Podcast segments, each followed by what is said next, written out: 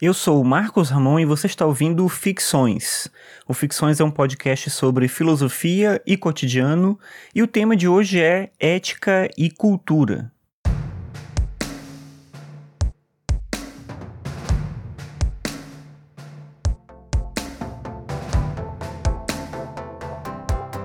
Existe uma relação direta e necessária entre ética e cultura. Para além da crença de que a ética é um dado da personalidade, como um traço inato que nos define, no sentido de que algumas pessoas nascem boas e outras já nascem más, o que a história nos mostra é que a ética se constitui como uma marca das diversas sociedades a partir da linguagem, dos mitos, da arte, das experiências simbólicas que nos cercam e que, em certa medida, nos definem a gente tende a atribuir um valor menor à questão simbólica porque a gente quer acreditar que a ética se justifica mais por uma ação normativa do que pelas narrativas que nós construímos para explicar o nosso mundo e a nós mesmos.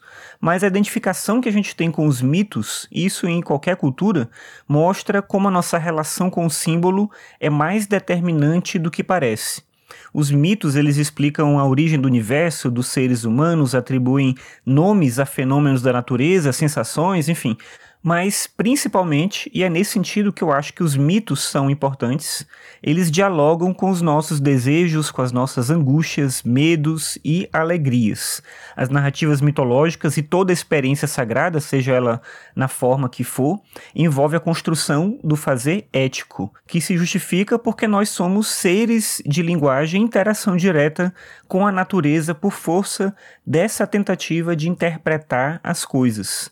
Ética e cultura caminham lado a lado porque nós não podemos abrir mão de entender que cada ação nossa se justifica num tempo específico e tem sua própria história, seu próprio percurso.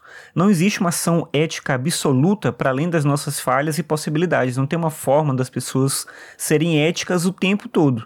Nós tentamos ser éticos, nós tentamos fazer a coisa certa, mas a gente erra muito no processo ao buscar essa ação correta. E isso acontece porque nós somos humanos e nós não podemos querer outro caminho, outro destino. Ser um ser humano é isso, é viver junto com a possibilidade do erro.